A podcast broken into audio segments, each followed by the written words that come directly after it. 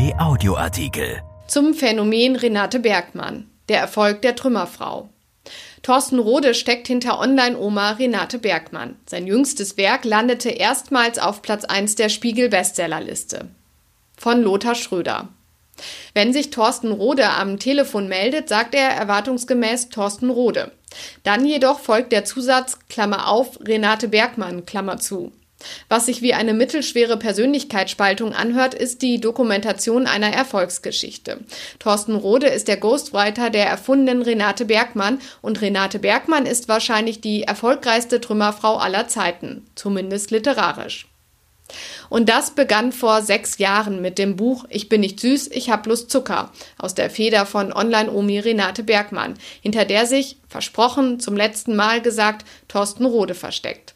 Schon das Debüt fand seine Fans, dass es aber sogleich ins Koreanische übersetzt wurde, hält Rode nach wie vor für ein Missverständnis. Er sagt, wahrscheinlich glaubte man, dies sei ein Ratgeber für Diabetiker.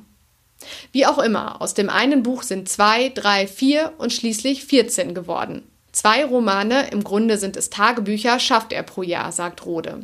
Das jüngste aber ist im Express entstanden, wie er sagt, nach nur vier Wochen. Und das liegt am Thema natürlich der Corona-Krise. Dann bleiben wir eben zu Hause, heißt es, und trotz der vielen Erfolge zuvor ist es schon jetzt der Spitzentitel aus der Reihe.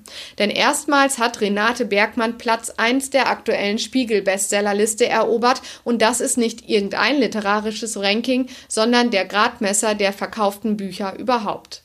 Im Klartext, die Online-Omi hat mit ihrem jüngsten Büchlein, das man mit nicht einmal 80 Seiten so nennen muss, unter anderem Thriller-Star Sebastian Fitzek hinter sich gelassen, Martin Walker und John Grisham, Pascal Mercier und Mario Vargas Llosa.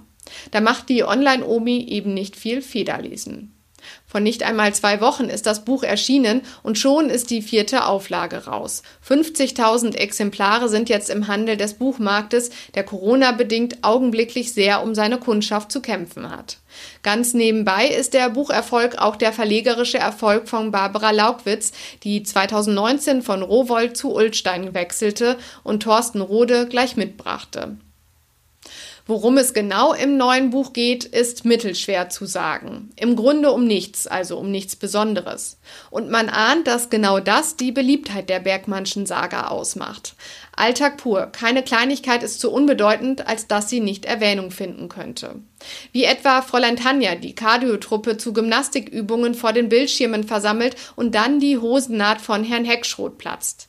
Wie die grassierende Aufräumwut, bei der sich in der Kiste mit irgendwelchen Papieren dann die Sterbeurkunde von Walter wiederfindet, zusammen mit der Quittung für die Fernsehtruhe.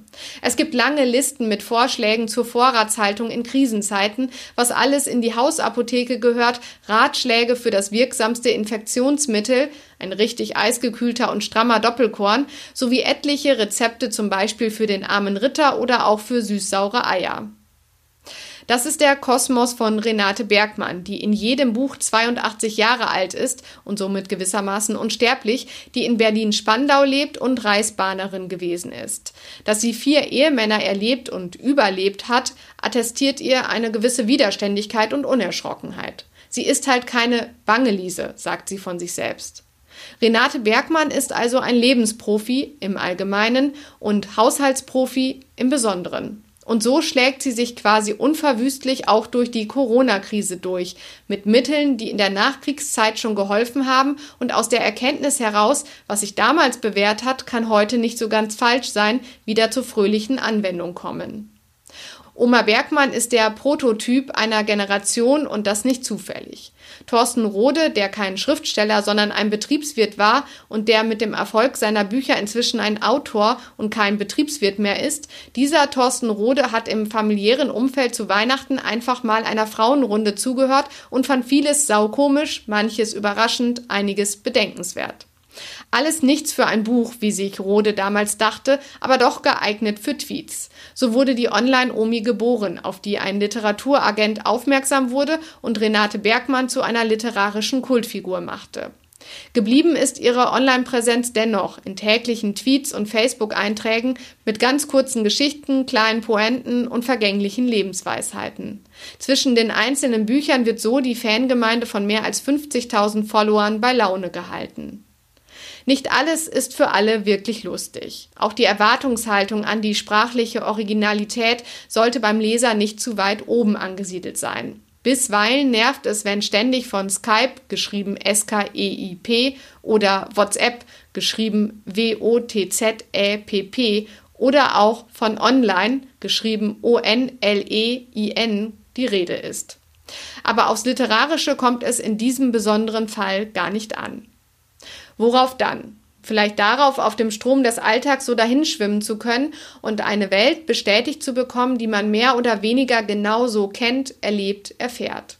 Renate Bergmann ist unser Spiegel und gelegentlich ist dem eine kleine Offenbarung zu entlocken.